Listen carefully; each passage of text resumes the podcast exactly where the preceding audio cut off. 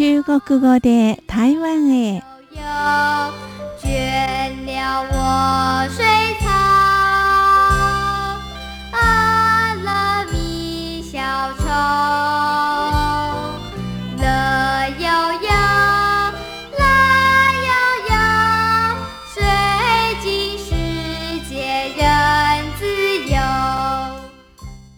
春の気配が感じられる季節となりましたけれども、リスナーの皆さん、いかがお過ごしでしょうか？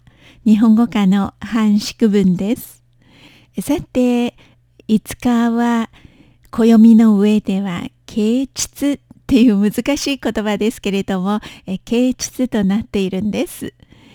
普段私たちの生活ではあんまり耳に馴染んでいない表現、啓蟄という二文字の言葉ですが前の K という文字は日本語と中国語は漢字の書き方が異なっています。後ろの膣は、うん、個室執着という意味の個室の質という字を書いて下に虫をつけるんです。これは冬冬眠しているずっと寝ている、え、虫のことを指しているんです。で、その前の K というのは、日本語の方は、えー、背景の K、啓発の K という文字を書きます。季節が変わっているから、ずっと、うん、冬眠していた虫が蘇ってきたような感じで目が覚めたっていう意味ですね。で中国語の方はちょっと強調しているんですが、驚くっていう字を使っているんです。静止となってるんですけれども、虫が例えば春来とか、うん、気温が変わったその暖かさで驚いたっていう意味としてこの驚くっていう漢字を使ってるんです。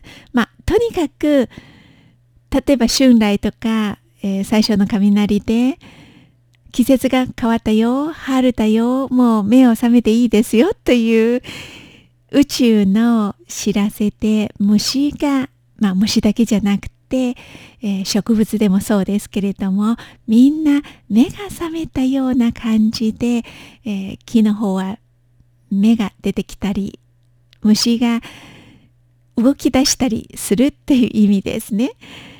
というわけで春がもうそこまで来ているっていうことです。春といえばお花見ですね。日本の皆さんにとってはちょっと早いかもしれないですけれども台湾では2月頃からはお花見のシーズンに入っているんですお花見といったらいろいろあるんですまあ最初は梅の花ですけれどもその次は桜です山桜。赤っぽい山桜ですけれどもここ数年は山桜の数場所かなり増えてきました。南部中部北部それぞれ有名なところがあります。まあ北部といえば最も有名古くから有名になっているのは陽明山です。花のシーズンに入っていると休日の場合は車は上まで走ってはいけないです。みんなはバスを利用しなければならないという規定があるんです。お花見のことはシャン花と言います。はい、え今日はお花見に行かれましたか？まあ先週行きましたなどの表現を皆さんにご紹介していきたいと思います。最初の表現は、你去賞花了吗？こういう表現はよく友達、知り合いの間で交わされます。最初、にという第二人称の表現を使います。一人称、二人称の章という字の乃木編を取って代わりに人弁をつけます。女性でしたら人弁の代わりに女編をつけます。発音はどちらでも ni に賛成と発音します。下に心をつけたら人、nin 微音が入ります。そして2声と発音します。人。はい。それから、注意。来たる、去る。その去るという字を書きます。QU、注意。口を丸めて発音します。注意。有機音4声です。行くって意味です。はい。次は、賞花ポイントですね。えー鑑賞の賞、賞味期限の賞という文字を書きます。SHANG、賞、検絶音3声です。賞っていうのは、まあ、鑑賞。次は、花、花、HUA、一声です。